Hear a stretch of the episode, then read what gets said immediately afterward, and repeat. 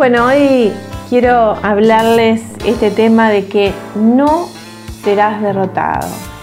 Y alguno puede decir, uy, pero no sabes todo lo que me está pasando en este momento, todas las dificultades, todos los dolores. Eh, puede ser, pero una cosa es que pasemos por el sufrimiento y otra que quedemos derrotados, que, queremos, que quedemos tumbados en el camino de la vida. Hay situaciones que a veces nos parecen imposibles para vencer, como puede ser una adicción, puede ser un problema familiar, puede ser un problema económico, puede ser algo que no te llega en la vida, como eh, muchos solteros y solteras que están esperando que llegue ese, ese hombre o esa mujer que va a compartir la vida, algunos esperando un hijo que no llega, algunos llorando por un hijo que está en un camino eh, que no es el, que quisieran los padres. Pero bueno, en fin, tantas situaciones en la vida que pueden llevarnos a, pensar que estamos derrotados. Quiero decirte que no es así. Y te lo digo con total convicción. No, dice la palabra en el Salmo 41, bienaventurado el que piensa en el pobre, en el día del mal el Señor lo librará el Señor lo protegerá y lo mantendrá con vida y será bienaventurado sobre toda la tierra y no lo entregarás a la voluntad de sus enemigos. El Señor lo sostendrá en su lecho de enfermo, en su enfermedad, restaurará su salud. Yo dije, oh Señor, ten piedad de mí, sana mi alma, porque contra ti he pecado mis enemigos hablan mal de mí diciendo, ¿cuándo morirá y perecerá su nombre? Y si alguno viene a verme, hablan falsedades. Su corazón recoge iniquidad para sí, cuando sale fuera lo publica. Todos los que me odian murmuran a una contra mí, traman hacerme daño diciendo una cosa, del demonio ha sido derramada sobre él, así que cuando se acueste no volverá a levantarse. Aún mi íntimo amigo fiel, en quien yo confiaba, el que de mi pan comía, contra mí ha levantado su calcañar. Pero tú, oh Señor, ten piedad de mí, levántame para que yo les pague como se merecen, porque esto sé que conmigo te complaces, porque mi enemigo no canta victoria sobre mí. En cuanto a mí, me mantienes en mi integridad y me afirmas en tu presencia para siempre. Bendito sea el Dios de Israel, desde la eternidad hasta la eternidad. Amén y amén. Y, esto que, leemos en este salmo, que, que representa la angustia de un hombre que se siente engañado por sus, sus cercanos. Porque a veces cuando nos sentimos engañados por un extraño es más llevadero, pero cuando nos sentimos que eras tú, como dice acá, mi propio amigo, el que eh, andaba conmigo, el que confiaba, en el que yo confiaba, me has engañado, esto duele, esto duele y, y muchas veces en, los senos de la familia, en el seno de la familia, perdón, eh, encontramos esto que parece que, eh, no sé, a veces que el esposo es tu enemigo, la esposa, o que tus hijos, porque el dolor de las dificultades en la familia realmente siente uno que está derrotado, que se puede sentir con esta eh, sensación de, decaimiento, de desánimo, de tristeza, sumado al ambiente general que, se está viviendo en el mundo, esto que, la pandemia trae, dificultades económicas, aislamiento, eh, temores a enfermarse, eh, situaciones que cambian tanto eh, no solo en lo, económico, sino en lo social. Y todo esto parece que trae esta, esta sensación de derrota. Pero quiero decirte de todo corazón que no es real, que lo real es que te podés levantar de cualquier situación que estés viviendo con dificultad. Que cualquier situación cuando te agarras, te agarras de la mano de Dios y, y confías en esa mano poderosa que te levanta, entonces la victoria pasa a ser tu pertenencia y, lo pasado pasa a, fortalecerte, a cambiar tu vida, a, a sentir que tenés músculos espirituales para seguir avanzando en la vida y poder enfrentar las adversidades que te puedan llegar. Nosotros leemos en la Biblia muchas veces historias que nos enriquecen eh, tanto. El creador del, universo ha puesto el favor en tu vida y en la mía. Eh, y esto es lo que hizo con un hombre, eh, con un jovencito llamado José, que, era un soñador. Él soñaba y, tenía, tenía, su corazón puesto en la confianza en Dios. Y de pronto tuvo un sueño que todos sus hermanos y su papá se postraban ante él y él lo, manifestó, lo contó y esto generó eh, mucha controversia en la familia. Y, estos hermanos de José, la historia es preciosa, está en el libro del Génesis, desde el versículo, desde el capítulo 35 hasta el 47 más o menos. La historia es que José eh, tenía el favor de Dios en su vida y era amado entrañablemente por su padre y esto fue generando celos en sus hermanos a tal punto que eh, terminaron odiándolo, terminaron deseándole la muerte sus hermanos, sus hermanos de sangre. Y la historia nos cuenta que Jacob le había regalado a José una túnica de colores que significaba eh, colocarlo en un lugar especial. Y sus hermanos, en un momento lo, que tuvieron que ir al campo a, cuidar del ganado de su padre, eh, tramaron tramaron deshacerse de José, porque estaban agobiados y eh, entenebrecida su mente por los celos.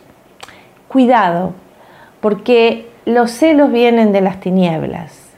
Y esta, estas voces que empezamos a escuchar, lo quieren más que a mí, lo ayudan más que a mí, él tiene tanto y yo no tengo, todas estas voces hacen que nos vayamos transformando en instrumentos del maligno, como le pasó a los hermanos de José. Una familia disfuncional, diríamos en, los términos actuales. Y lo tiran a José en un pozo, lo, dejan ahí. No vamos a detenernos en esta parte de los dolores que vivió José, pero vamos a hacer un resumen. Sus hermanos lo tiran en un pozo para que se muera ahí, le, le arrancan la túnica, lo tiran desnudo a ese pozo eh, y después mm, uno de ellos dice, no, mejor no, no lo maté, no, no, lo dejemos ahí, eh, vendámoslo, pero cuando ellos quieren venderlo, lo, lo, toman a José, eh, una un grupo de personas que pasaban por ahí y lo llevan esclavo, lo venden como esclavo en Egipto. Pasó de ser el niño mimado José a ser un esclavo. Imaginemos un poquito lo que vivió José en ese tiempo, vendido por sus propios hermanos, por aquellos que lo vieron nacer, por aquellos que lo vieron dar sus primeros pasitos. Eh, con el mismo papá, eh, donde compartieron tantas cosas de su infancia, de su niñez, tantos juegos, y de pronto estos mismos hermanos le desean la muerte. Eh, los celos lo, lo tanto que deseaban lo peor para él. Y aún así José eh, siempre busca a Dios. No deja, no se resiente ni le echa la culpa a Dios, sino que sigue buscando el favor y el amor de Dios en su vida y la protección de Dios. Dios lo protege y le, y le da tanto que, que termina siendo el mayordomo de la casa donde él ingresó como esclavo. Pero ahí también tiene problemas, José. Es acusado falsamente de, de querer tomar a la esposa de Putifar para sí y como termina en la cárcel. Y ahí en la cárcel también él empieza a prosperar, empieza a, a escalar porque había algo dentro de José que lo promovía en el pozo, como esclavo, en la cárcel, en su familia, cuando era jovencito. Pero igualmente ahí en la cárcel también él eh, tiene sueños, ayuda a dos presos que están ahí al revelarle qué es lo que les pasaba, pero también este, este hombre cuando sale de la cárcel también se olvida de José. Pero Dios no se olvidaba de José y lo promueve el Señor. De un día para el otro, de un instante para otro, José sale de la cárcel a transformarse en la segunda autoridad del, del estado más importante en aquella época, que era Egipto.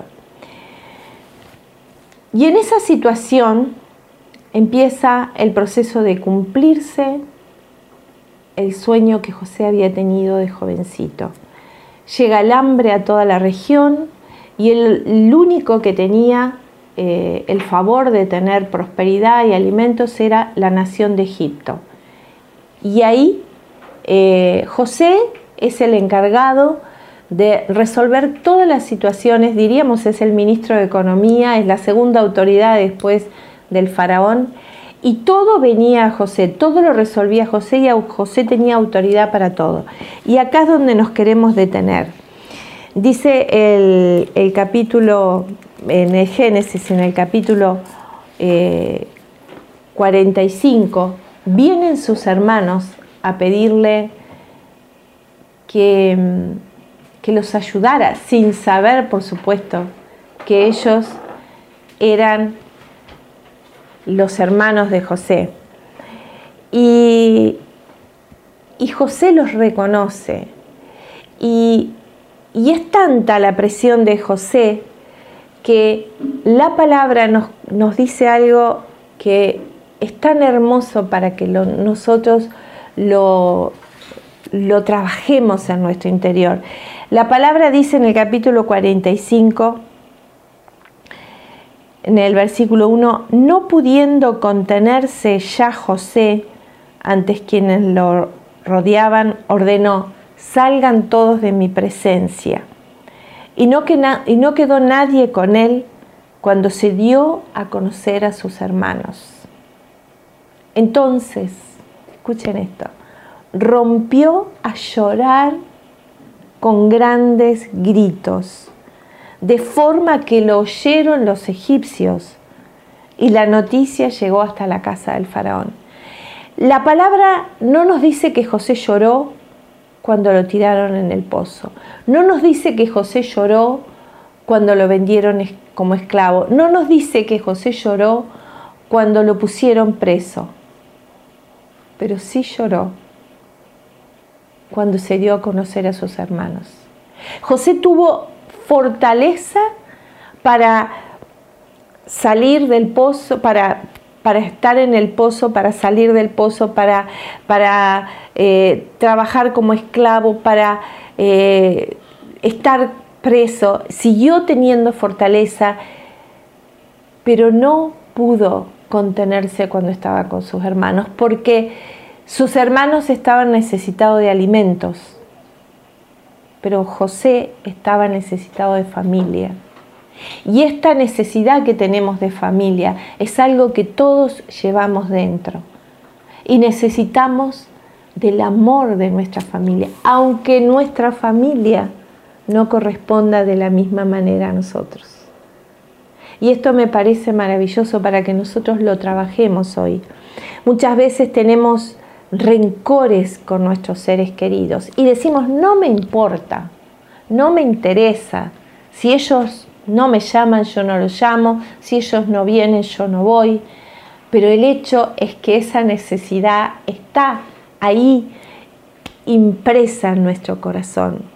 ¿Saben por qué?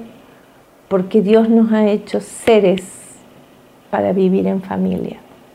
Necesitamos dar amor y también recibir amor de familia. Y pensaba en José que cuando vio a sus hermanos, dice que rompió a llorar con grandes gritos.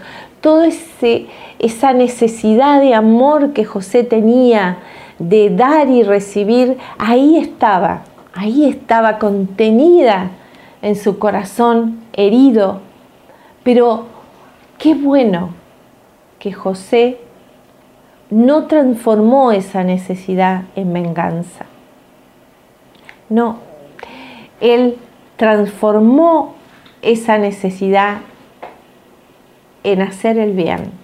Podría haberlos matado al instante a todos y nadie le hubiera dicho nada, porque él era la segunda autoridad. Podría haber, haberlos hecho pasar hambre, pero nadie le hubiera dicho nada. Pero sin embargo, José aprovechó la oportunidad para bendecir a sus hermanos y a su padre. ¿Y qué sucedió? El sueño que él había tenido, por el que sus hermanos lo habían condenado, por el que sus hermanos se habían eh, endurecido el corazón, ese sueño que Dios le había dado se hizo realidad. Y José pasó a ser el bienhechor de sus hermanos. José pasó a ser la autoridad delegada por Dios para bendecir. Dios quiere que nosotros tengamos un corazón así, hermanos, en la familia.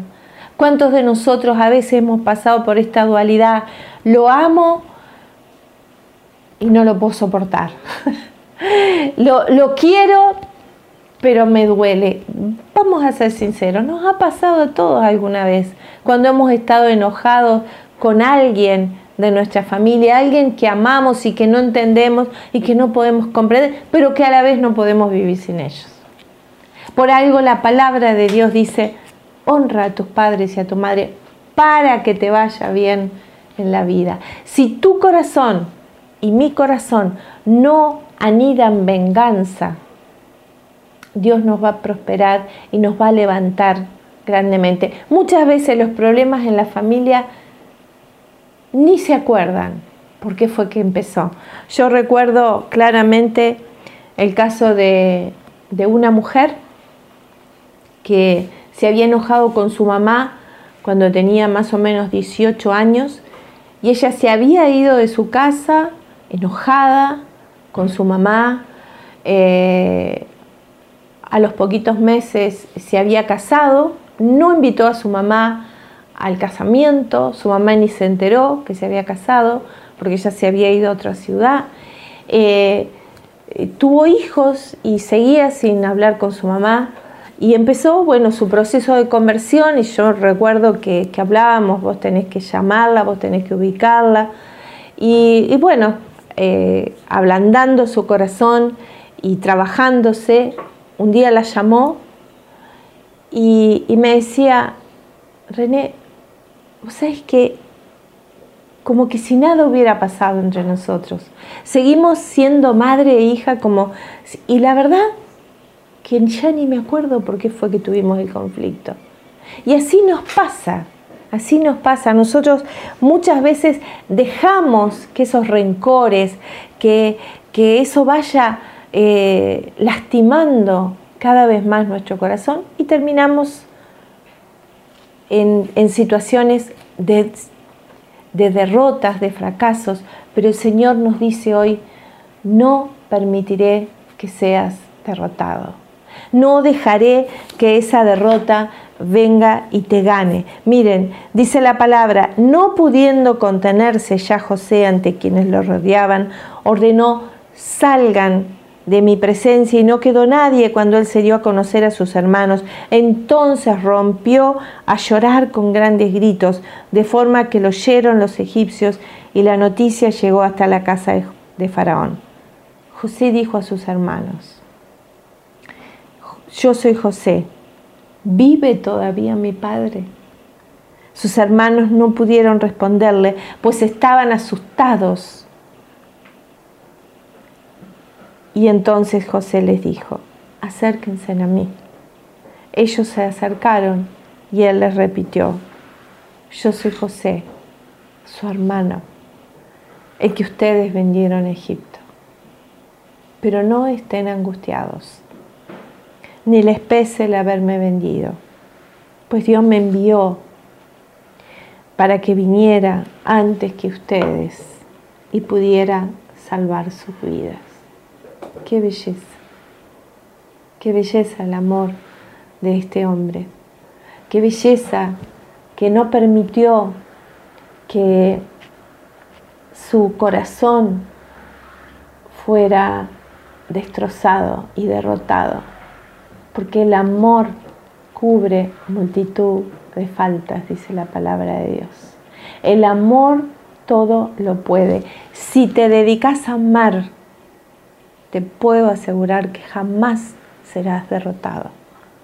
Porque un hombre, un hombre con su corazón lleno de amor, nunca, nunca puede caer en derrota. Siempre se va a levantar porque el amor es Dios mismo en medio de nosotros. Y la palabra de Dios dice ya que ahí cuando ellos se abrazaron y, encontraron ese, ese hilo de amor que quedaba, porque quiero decirles también algo, los hermanos de José sufrieron mucho también, porque el pecado nos hace sufrir, porque hacer el mal nos hace sufrir. Dice San Pablo, nunca te canses de hacer el bien. Y cuando Jacob le pregunta por su papá, y, ellos le cuentan a Jacob que José vivía y, vuelven a encontrarse eh, ahí en esta llegada. Vamos a leer el capítulo 46, dice, Israel envió primero a Judá para que anunciara a José su llegada. Israel, o sea, Jacob, su papá. Cuando llegaron a aquella región, José hizo enganchar su carroza y se dirigió a Gosén al encuentro de su padre. Cuando se encontraron, miren qué hermoso esto, se echó a su cuello y estuvo llorando un largo rato abrazado a él. Yo pienso en este encuentro y sinceramente lo vivo, lo siento. Me imagino este niñito, este hombre grande, pero niñito por dentro, necesitado del amor de su papá este jovencito que, vivió su adolescencia en soledad. ¿Cuántos jóvenes les ha pasado esto? ¿Cuántos jóvenes que a lo mejor están presos de una adicción porque están presos en su interior de la falta del amor de un papá? ¿Cuántas niñas eh, presas de promiscuidad, de, no sé, de tantas cosas que vemos hoy, pero que en el fondo están presos, presas por la falta de un papá o de una mamá que, que, les diera amor o falta de una familia también. Necesitamos amar, hermanos. La familia es el modelo de Dios. La familia es lo que Dios ha pensado para que crezcamos sanos, fuertes, robustos internamente y no seamos derrotados. Yo quisiera que cada uno de nosotros en este momento entendiera que algo está a punto de suceder en tu vida y en la mía. Algo grande.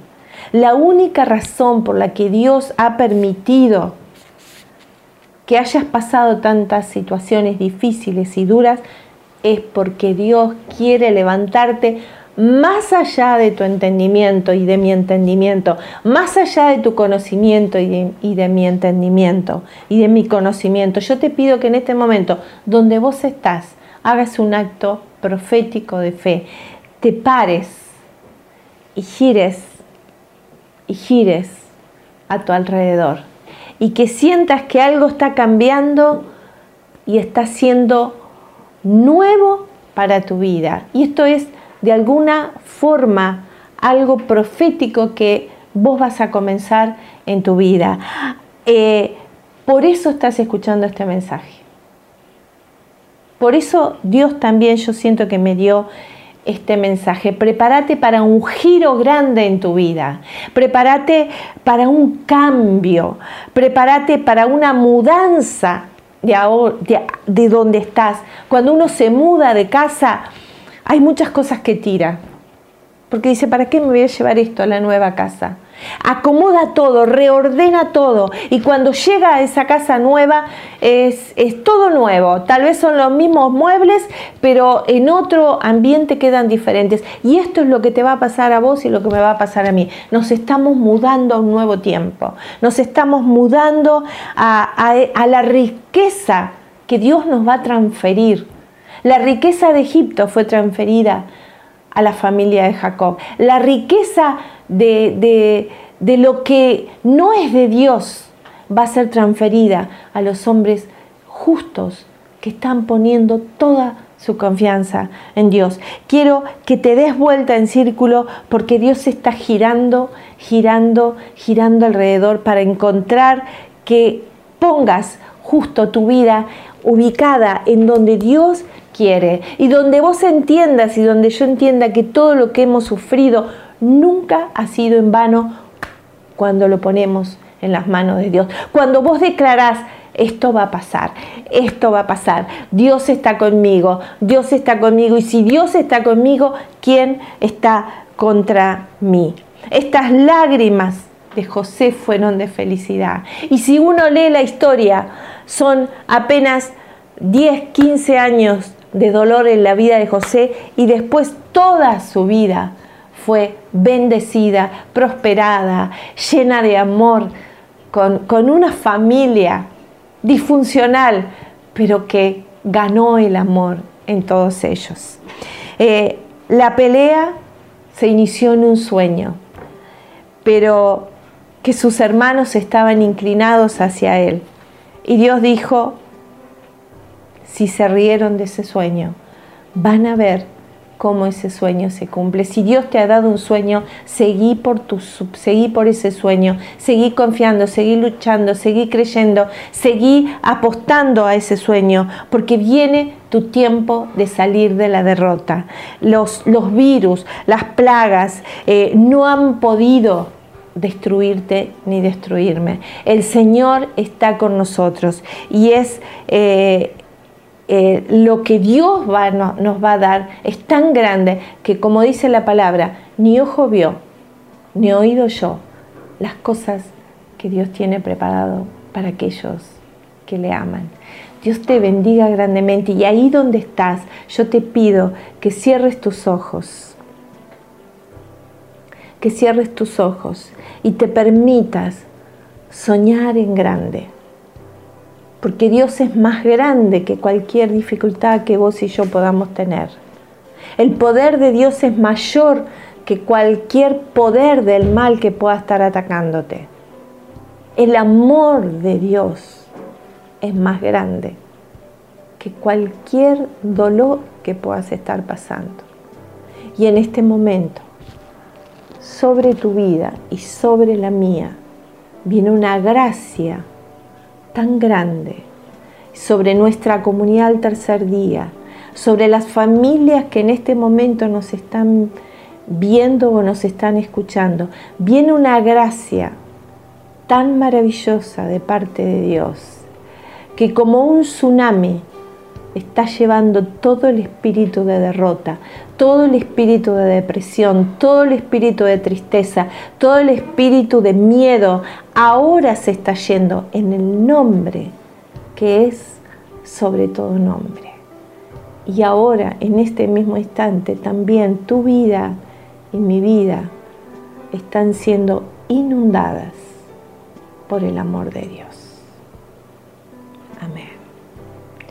Que Dios te bendiga grandemente y grandemente sean las manifestaciones que van a venir por haber atesorado esta palabra en tu corazón.